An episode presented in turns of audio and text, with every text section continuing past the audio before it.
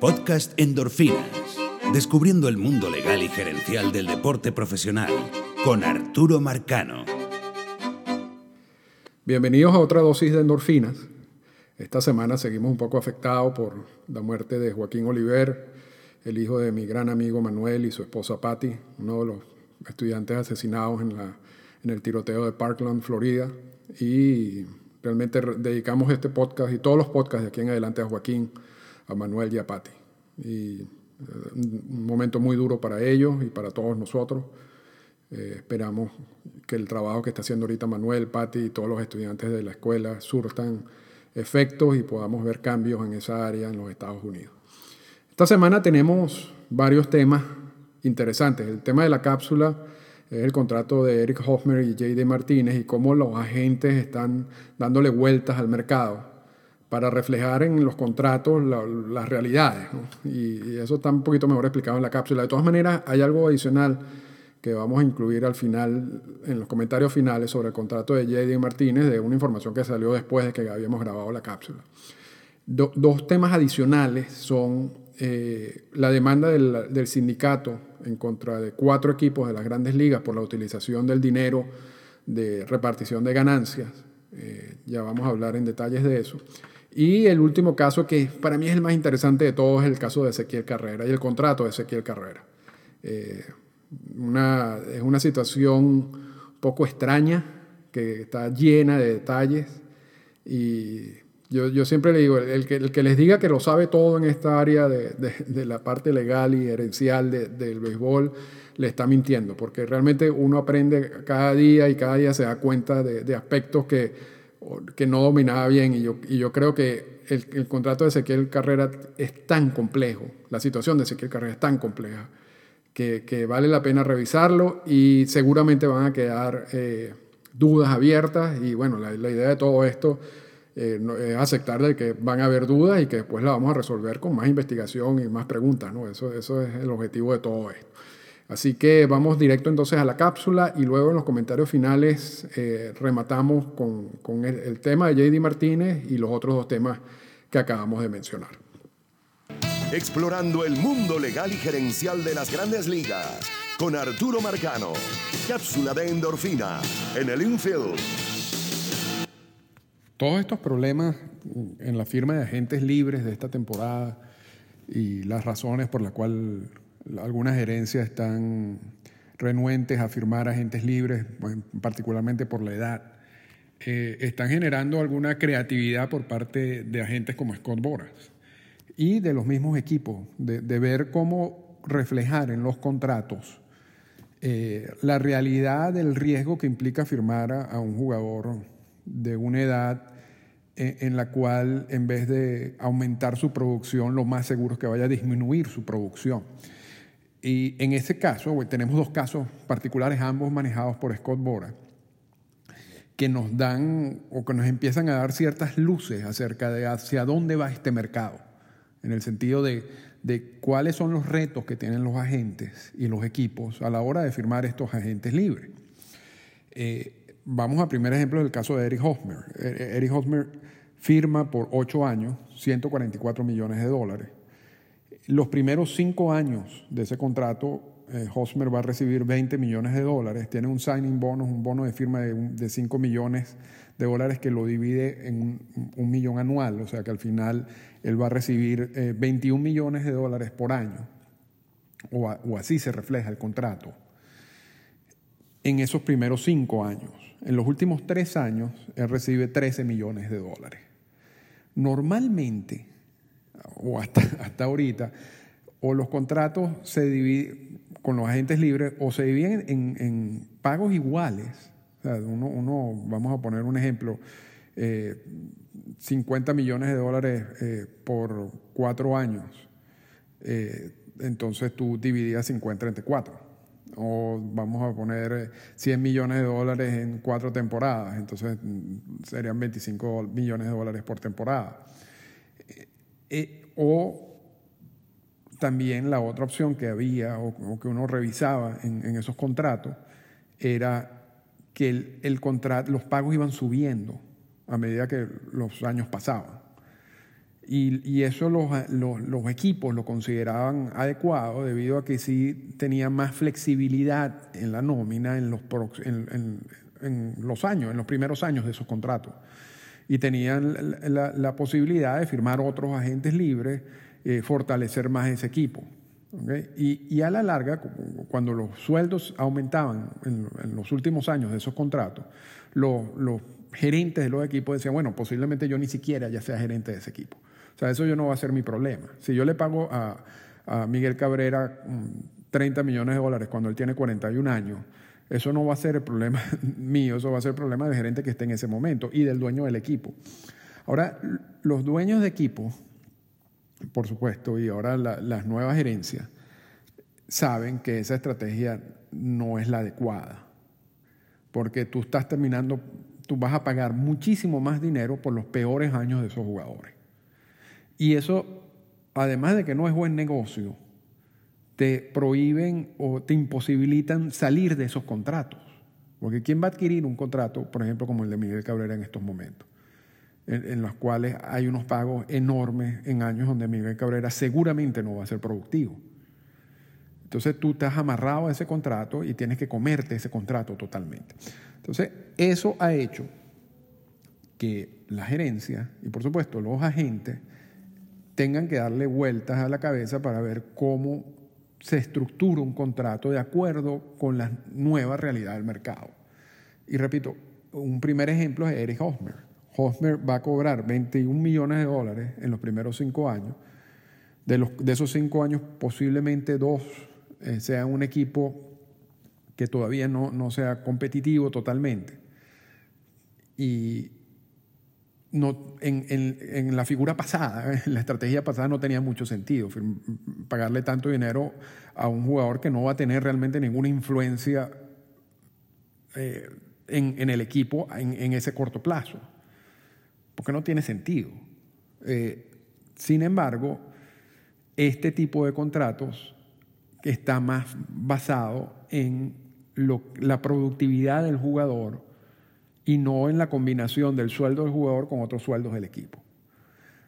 Y este contrato de Hosmer también permite que en, los años 7, eh, 8 y 9, en los cuales él va a ganar 13 millones de dólares, y en el cual ya va a tener una edad más avanzada, donde la productividad no va a ser la misma.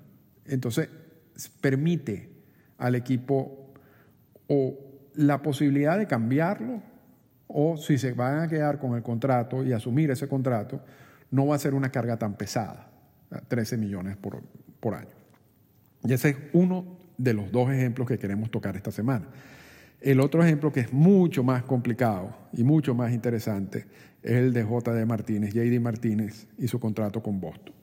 Ya había un acuerdo con Boston, eh, el acuerdo parecía afectado por algún problema físico que tenía JD Martínez en uno de sus pies y al final llegaron a un acuerdo eh, y firmaron eh, un contrato que tiene muchísimas características. Primero, tiene tres buyouts. Buyout es la posibilidad que tiene el jugador de salirse del contrato antes del vencimiento.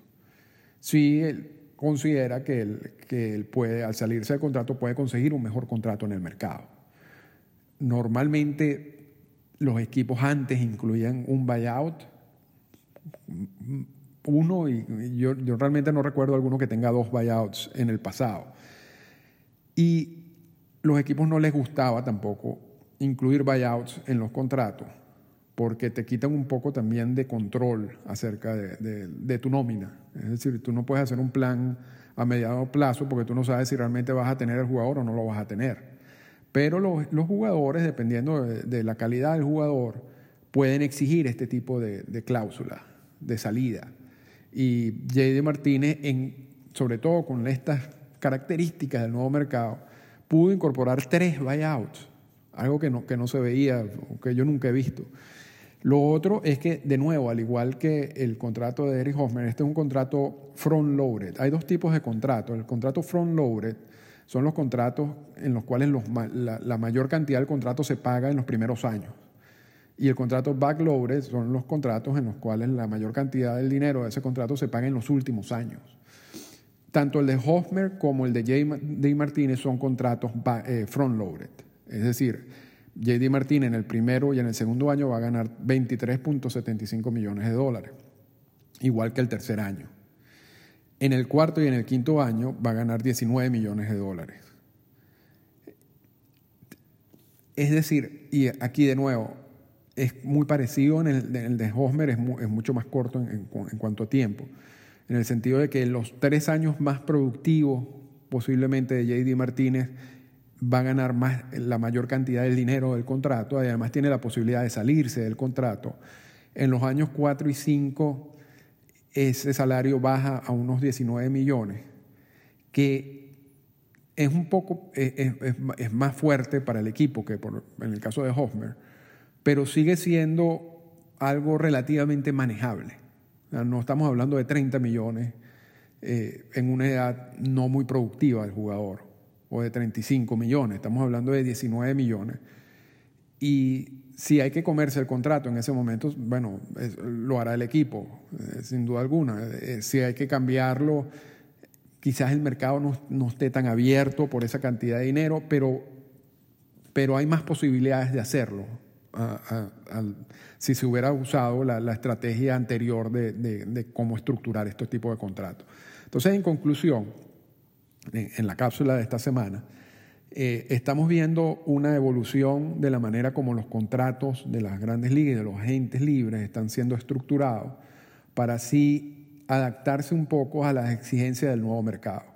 Un mercado eh, en los cuales las gerencias eh, consideran y, con mucha razón que los agentes libres, los contratos con los agentes libres estaban mal estructurados, terminaban pagando muchísimo más por años no productivos de estos jugadores y por lo tanto había que hacer un, cambio de paradigma total. ¿no? Y, ahora no hay problema, hay, algunos problemas, porque esto tiene implicaciones en el, impuesto del balance competitivo, y sobre todo en casos como el equipo como, como Boston.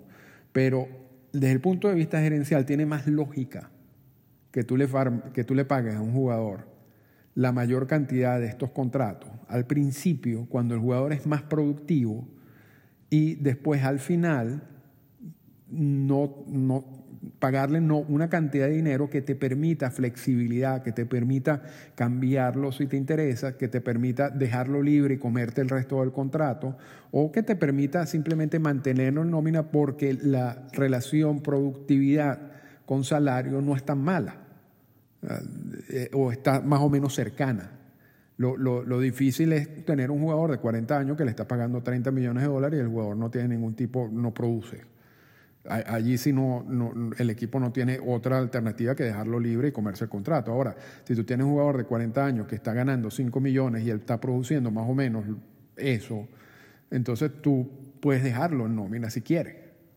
Más, o menos esa es, es, la manera de pensar o, las conclusiones que uno puede sacar de estos nuevos contratos. Y esto indudablemente va a motivar a otros agentes a realizar, a ser creativos en la estructuración de estos contratos y, adaptarse a las realidades del mercado. Toda esta eh, situación en las grandes ligas es un proceso de, adaptación. Eh, tanto los gerentes, la nueva gerencia, como los dueños de equipo, eh, sobre todo en casos de cuando los dueños de equipo son fondos de inversiones, los peloteros, los agentes, aquí todo el mundo se va a tener que adaptar a lo que el mercado te está diciendo en, en estos momentos, qué es lo que vale y cuáles son los riesgos que tú estás asumiendo al firmar un contrato con jugadores agentes libres. Así que eh, interesante lo, tanto el contrato de Hosmer como de JD Martínez y seguramente vamos a seguir viendo este tipo de, de, convenios en el futuro y hay que estar muy pendiente para ver hacia dónde va todo esto.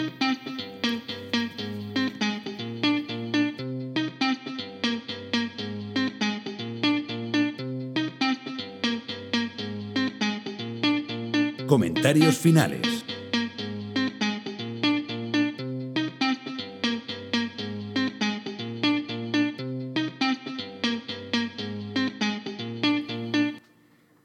Y la información adicional que, teníamos sobre el caso de JD Martínez es que esas tres, esos tres buyouts que tienen el contrato, pareciera que el primer buyout, el que, se, que entra en efecto a partir de la tercera temporada, realmente lo convirtieron en vez de un buyout en una acción mutua.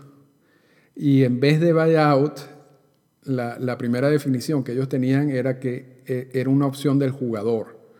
Es decir, que es más o menos, eh, es más o menos el mismo concepto. O sea, el, después de los dos primeros años, eh, el jugador puede salirse del contrato, que sería un buyout. En este caso, lo convirtieron en una opción. O sea, el contrato sigue si el jugador decide que siga. Si o sea, tiene el mismo efecto. pero lo interesante de por qué lo convirtieron en una opción es debido a que JD Martínez no había firmado porque tenía un problema en un pie. Y los Medias Rojas de Boston, para garantizar que ese problema no incurriera, o sea, no, no afectara el contrato, llegaron a la conclusión con Scott Bora con su agente que si JD Martínez tiene, pasa más de una cantidad de días en la lista de incapacitados debido a esa misma lesión en el pie, entonces el equipo se protege al convertir esa opción del jugador en el año 3 en una opción mutua. O sea que el contrato seguiría si ambas partes están de acuerdo. O sea, ya no, ya no depende solamente de JD Martínez que el resto del contrato, los dos años que quedan, sigan, sino ahora los Medias Rojas de Boston tienen la opción de decir no, no salimos del contrato. Porque las opciones mutuas, si una de las dos partes dice que no, ya se acabó. O sea, las dos partes tienen que decir que sí para que continúe el contrato.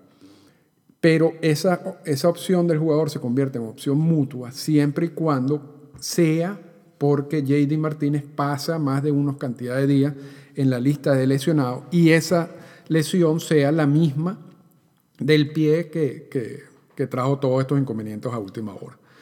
Así que no, son contratos eh, extraños, porque pasa con algunos lanzadores, sobre todo relevistas, lanzadores abridores, donde el equipo se protege hasta cierto punto eh, por lesiones y, pone algunas, algunas cláusulas allí que tratan de proteger el contrato. Pero sí es extraño en general toda esa transacción de JD Martínez y la de Hosmer también, aunque la de Hosmer es un poquito más un tipo de contrato que vamos a ver más comúnmente de aquí en adelante. O sea, contratos con agentes libres en los cuales se van a pagar más por los años más productivos y luego van a los últimos años los salarios van a ser más bajos porque le permite más productividad al equipo. Y yo creo que eso va a ser de aquí en adelante la, norma, en vez de los contratos, como mencionábamos en la cápsula de, de Miguel Cabrera o de Albert Pujol, donde los sueldos van aumentando con los años, al mismo tiempo que la productividad va disminuyendo con los años, y hacen que esos contratos sean imposibles de cambiar y sean un peso gerencial muy grande. Así que eso por allí terminamos estos dos temas, el, tema de los contratos, de los nuevos contratos, eh, tomando los ejemplos de JD Martínez y Eric Hosmer. Y vamos a pasar rápidamente a una demanda que, una demanda no, una querella, eh, un reclamo de acuerdo con el convenio laboral, que se presenta ante un árbitro, y en el cual el sindicato dice que hay cuatro equipos eh, los Piratas de Pittsburgh, los Marlins de Miami, los Rays de Tampa y eh, los Atléticos de Oakland, que están que no, han, que no utilizaron adecuadamente el dinero proveniente de la política de repartición de ganancias.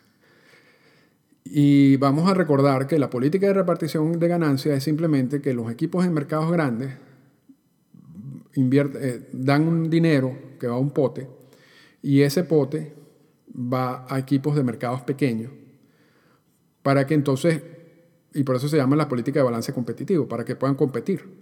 Eh, es así como las grandes ligas y los convenios laborales están tratando de, de, hacer que equipos que ubicados, por lo menos en Tampa o en Pittsburgh, que son mercados muy pequeños, puedan al final competir con mercados como Los Ángeles o como Nueva York o como Chicago.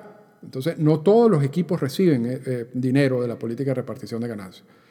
Los Medias Blancas de Chicago no reciben dinero de, esta política, dan dinero. Los Yankees, los Mets dan dinero. Eh, en estos casos, estos son tres equipos que reciben dinero Tampa, Miami y Pittsburgh, y un equipo que da dinero como Oakland, lo que pasa es que ellos están colocados en una situación extraña por el nuevo estadio y todo ese tipo de cosas, entonces en estos casos están recibiendo dinero.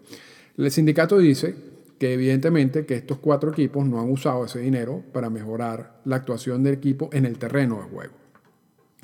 Y así es como define el convenio laboral eh, la utilización de ese dinero. El, convenio dice que ese dinero proveniente de la, de la política de repartición de ganancias tiene que ser usado para mejorar la actuación del equipo en el terreno de juego. Versiones anteriores del convenio laboral decían otra cosa y era mucho más amplia la interpretación. La última versión habla de mejoras en el terreno de juego, pero sigue siendo ambiguo, sigue siendo vago la, la definición. Porque tú puedes mejorar la actuación del equipo en el terreno de juego, por ejemplo, mejorando la dieta de los jugadores, eh, contratando coaches que se encargan del entrenamiento físico de los jugadores que ya tiene, eh, mejorando la oficina, mejorando los clubhouse, mejorando el terreno, mejorando las condiciones de viaje, porque entonces van a estar más descansados a la hora de jugar y pueden mejorar la, actuación en el terreno de juego. Entonces hay miles de interpretaciones de cómo mejorar la actuación en el terreno de juego, utilizando ese dinero. No dice el convenio laboral en ningún lado que ese dinero debe ser utilizado en la firma de agentes libres. Eso, eso, eso sí está claro. Eso no lo dice el convenio laboral. El sindicato, sin embargo, dice, mira, posiblemente eso no sea lo que dice el convenio laboral. Y posiblemente la interpretación sea amplia en el sentido de que mejorar la actuación en el, terreno de juego puede, puede implicar varias cosas. Pero lo que sí es seguro es que lo que ustedes están haciendo no va a mejorar la actuación del equipo en el terreno de juego, porque ustedes están saliendo de todos los contratos, ustedes están saliendo de todos los jugadores que pueden tener un impacto en esta temporada, pensando en una reestructuración a futuro. Y entonces aquí hay que eliminar lo que es la, la estrategia gerencial. Y olvídense de la estrategia gerencial. Esta querella, este reclamo no tiene nada que ver con que si yo tengo un equipo y para mí es mejor en estos momentos reestructurarme. ¿No? Eso no importa, porque si fueran los medias blancas de Chicago, el sindicato no hubiera hecho nada, porque ellos realmente, ellos lo que hacen es pagar dinero en, la política de repartición de ganancias. Lo que está reclamando el sindicato no es la estrategia eh, eh, gerencial, lo que está reclamando el sindicato es la utilización de un dinero que el convenio laboral asigna a estos cuatro equipos y que debe ser utilizado para mejorar la actuación del, del equipo en el terreno de juego. Entonces, como hay cosas vagas, como hay cosas que tienen distintos tipos de interpretaciones, yo no sé si el sindicato tenga o no razón. Yo creo que esto es parte, yo creo que hay mucha frustración dentro del sindicato, Tony Clark, eh, por todo lo que ha sucedido con los agentes libres y todo lo que ha sucedido con las críticas de, por qué firmaron ese convenio laboral, sobre todo el último. Y, esto puede ser una, uno de los primeros golpes que vamos a ver el sindicato eh, dar. Pero lo interesante de todo es ver que la definición del árbitro, porque, por supuesto, los equipos dicen que no, que ellos están utilizando ese dinero bien. Y ya he visto cuatro o, cinco comentarios de gerentes de equipo diciendo, no, el sindicato está loco.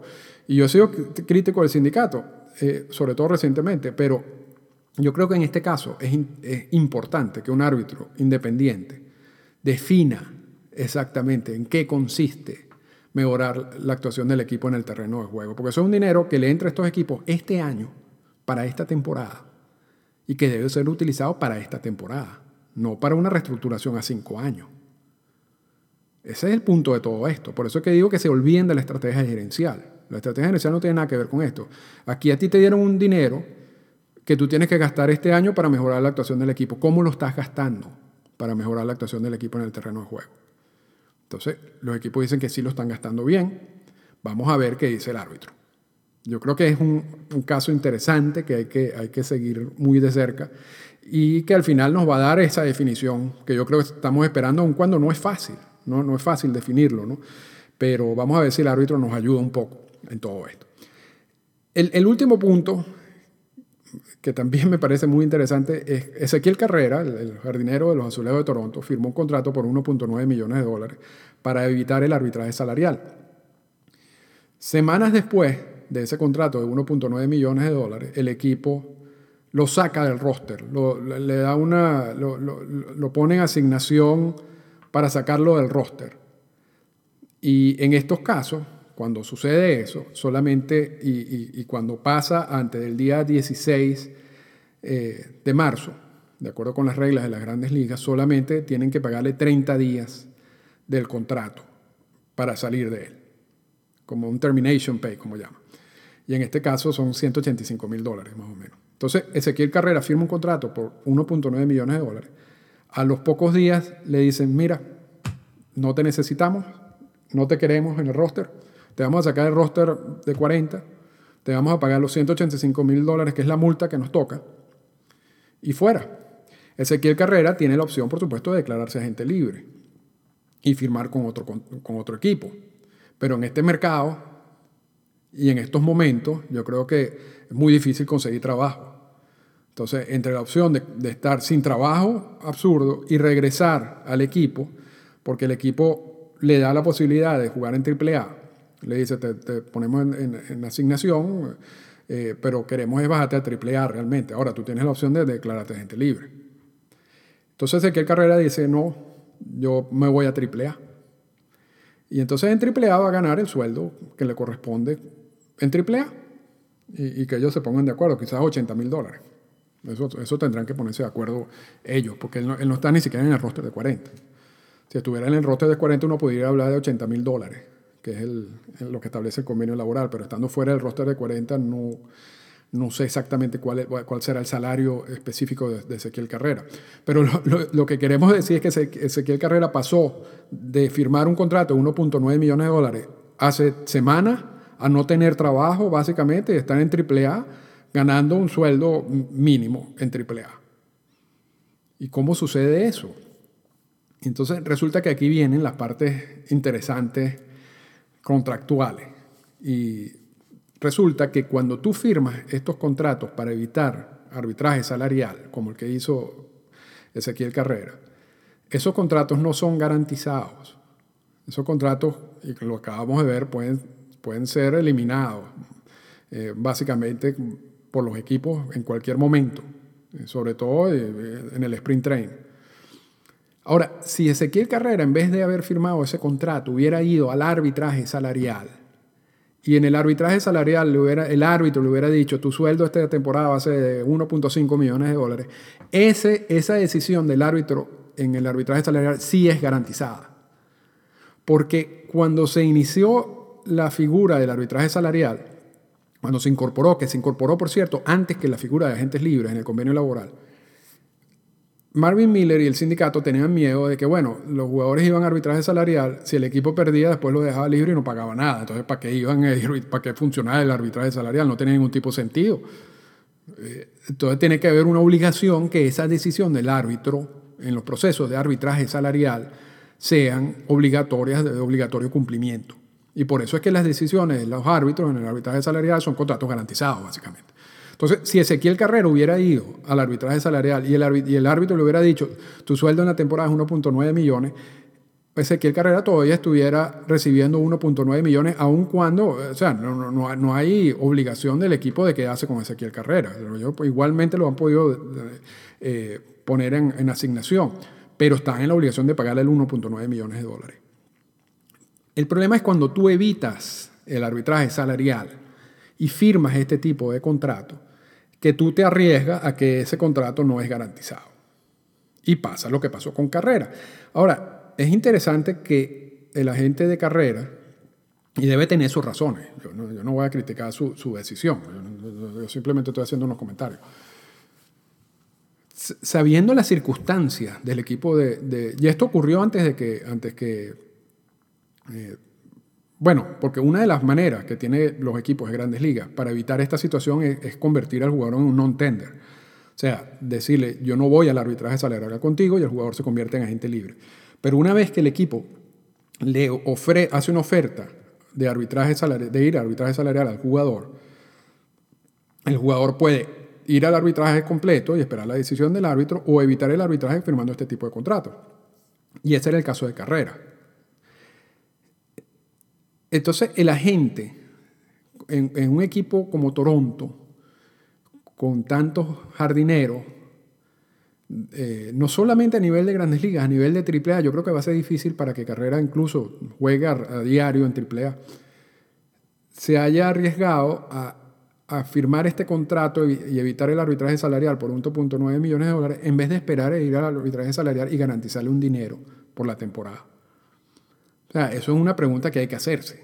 De repente, y lo decíamos en la introducción, estos son casos tan complicados y tan complejos que quizás hay una explicación que yo no estoy manejando en este momento y que cuando la maneje se las diga a ustedes, pero hasta hoy, hasta el día que estoy grabando esto y después de varias conversaciones y con una conversación muy interesante con mi amigo Félix Luzón y con, con, lectura y con un caso parecido de hace dos o tres años que ahorita por fin yo me estoy uniendo las cosas, eh, la conclusión es que cuando el jugador tiene el derecho de ir al arbitraje salarial y no lo hace en un non-tender, o sea, tiene una oferta del equipo, mira, dependiendo de las características del jugador, es preferible ir al arbitraje salarial porque te va a garantizar un contrato, en vez de evitar el arbitraje salarial.